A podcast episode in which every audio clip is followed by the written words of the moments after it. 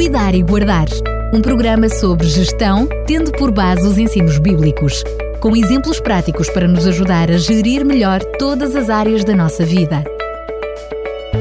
Cuidar e Guardar.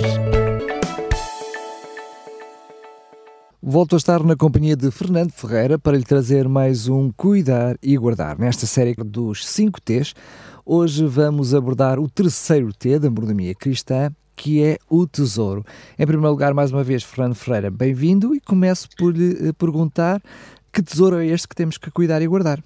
Eh, é um prazer, muito obrigado. É um prazer estar mais uma vez com os nossos ouvintes e falar sobre esta questão. Não é assim muito falado, mas é um aspecto interessante. O tesouro é sobretudo aquilo a que damos valor, para o qual trabalhamos e nos empenhamos o Tesouro pode conter todos os recursos intrínsecos e extrínsecos que enriquecem a vida, os recursos naturais, uh, os recursos materiais e mesmo os recursos financeiros. O nosso Tesouro será mais rico se conseguirmos incorporar todos estes valores sem excluir nenhum deles. Eu consultei o dicionário Primeirão de língua portuguesa e tesouro, o primeiro grande, a primeira grande definição é grande quantidade de ouro, prata, coisas preciosas postas em reserva. Depois, lugar onde se guardam estes objetos. Mas um tesouro também pode ser uma preciosidade, riqueza, ou ainda, no sentido figurado, pessoa ou coisa por quem se tem profunda afeição ou a que se liga grande apreço. Portanto, o tesouro pode ter essas conotações. Embora nós percebamos que o conceito tesouro contém uma forte componente material embora também possa descrever uma pessoa muito amada ou apreciada, por exemplo, para os avós, os netos são um tesouro, né? A saúde é um tesouro eh, que também eh, prezamos muito. Mas, efetivamente, em qualquer dicionário que nós vejamos, eh, é um amontoado oculto de dinheiro, joias, objetos preciosos, é mais à volta destes, desta definição que, que está o tesouro. Agora, qual será o grau de sensibilidade que precisamos ter para gerir o tesouro, qualquer que ele seja, destes que nós referimos. Mas se nos focarmos no impacto do dinheiro sobre a mente humana, descobriremos que este tem um efeito muito forte e dominante e convém considerar uh, este poder. Uh, há um estudo que eu creio que já o citamos, mas é um estudo interessante feito nos Estados Unidos, que descreve a atividade cerebral aumenta quando as pessoas são submetidas a negociações em que recebem propostas de dinheiro.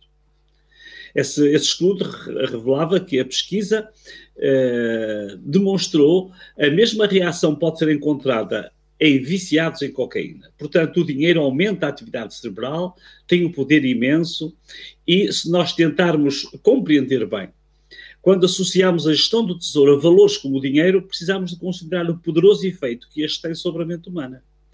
Não estamos a lidar com um problema de solução elementar, mas de uma reação intrínseca complexa, difícil de explicar e que é dominante. O dinheiro tem um efeito poderoso sobre as estruturas da mente. Segundo este estudo, o dinheiro provoca na mente humana uma reação, como dissemos, semelhante à cocaína. Imagina. Pode tornar-se muito difícil de controlar. Quais são os perigos desta gestão? Jesus dedicou muito do seu tempo a preparar e a desenvolver e a capacitar os seus seguidores para usarem criteriosamente as suas faculdades mentais. É disto que se trata. E ele abordou esta questão difícil. Ele disse: Por onde estiver o vosso tesouro, aí estará também o vosso coração. Ou uma outra versão traduz: Onde estiver a vossa riqueza, aí está o vosso coração. Nós encontramos esta declaração no Sermão da Montanha. Este foi o primeiro grande discurso de Cristo. Mas, como conhecedor do pensamento humano e das suas debilidades, o grande mestre convidou os seus ouvintes a não fixarem as suas afeições nas coisas terrenas, que são efêmeras, mas são simultaneamente dominadoras. Convidou-os a investir e a fazer dos valores espirituais o seu tesouro. Ao refletir, apercebemos que existe uma necessidade de escolha e de prioridades. Existe também um conflito latente na mente humana, que confirma as conclusões do tal estudo feito nos Estados Unidos. Nada teve tanto efeito sobre as pessoas quanto o dinheiro. O dinheiro e as riquezas têm um poder incrível sobre a mente humana. Têm características dominantes e excluem todos os outros valores. Este é um aspecto muito interessante. Há, pessoa, há pessoas que, por causa do dinheiro, abandonam a família, abandonam o país, eh, escravizam-se a si próprios por causa do dinheiro. Eh, já ouviu notícias sobre grandes homens de Estado, quadros de grandes empresas que sucumbiram à corrupção? Por que razão? A razão é que o poder do dinheiro é avassalador. E na nossa gestão convém que tenhamos isto em mente. Algumas linhas mais adiante, no seu discurso, o mestre dos mestres advertiu os seus ouvintes sobre uma impossibilidade. Ele diz: ninguém pode.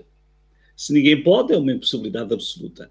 Ninguém pode servir a dois senhores, porque ou há de odiar a um ou amar a outro, ou se dedicar a um e desprezar ao outro. Não podeis servir a Deus e a Mamon. A Bíblia para Todos, que é uma, uma Bíblia, é uma tradução mais recente, diz: ninguém pode servir a dois patrões, não podem servir a Deus e ao dinheiro. Outros pensadores também compreenderam bem a complexidade desta gestão.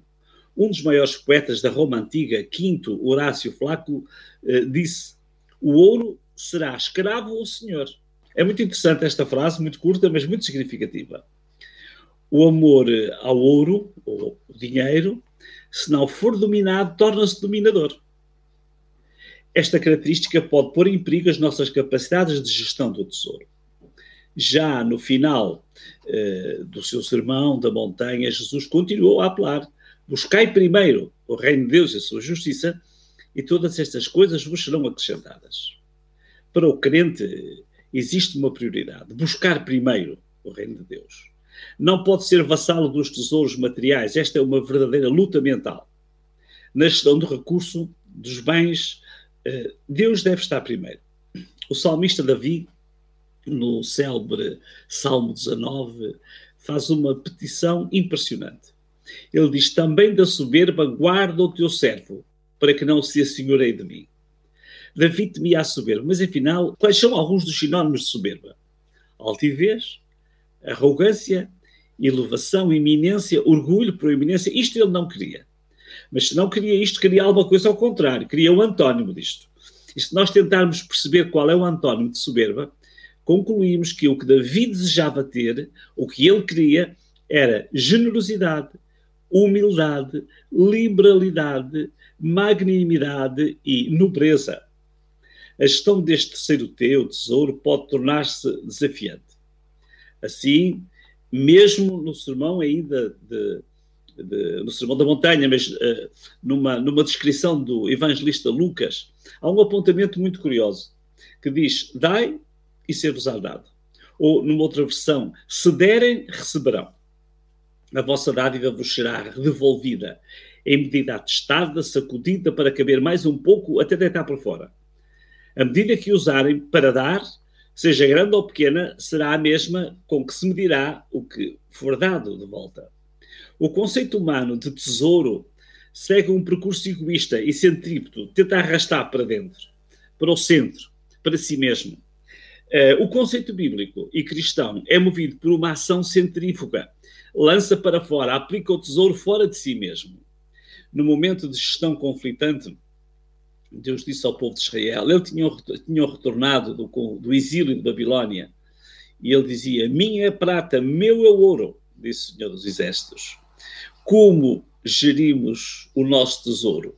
Aquilo que é valioso para nós e para o qual trabalhamos. Como uma atração, como uma atração egoísta e centrípeta, puxando apenas para nós, para dentro, ou fazemos uma gestão centrífuga que está mais voltada para investir o tesouro nas pessoas, nas causas que nos envolvem e daqueles que mais necessitam. Valorize uma gestão consciente do seu tesouro. Antes de mais, ele pertence a Deus. Em segundo lugar, que ele possa ser útil às pessoas envolventes.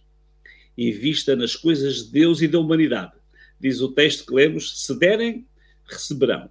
Perceba porque na cosmovisão bíblica o tesouro que é material tem profundas implicações na espiritualidade. O ato de oferecer está ligado à adoração e terá implicações na qualidade de vida do doador.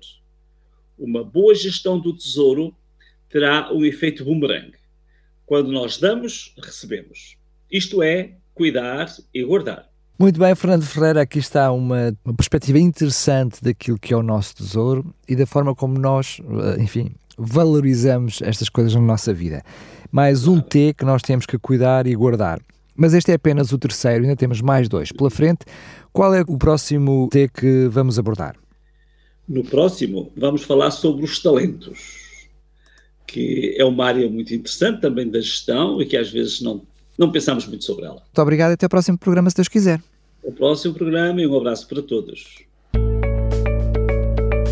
Cuidar e Guardar um programa sobre gestão, tendo por base os ensinos bíblicos, com exemplos práticos para nos ajudar a gerir melhor todas as áreas da nossa vida. Cuidar e Guardar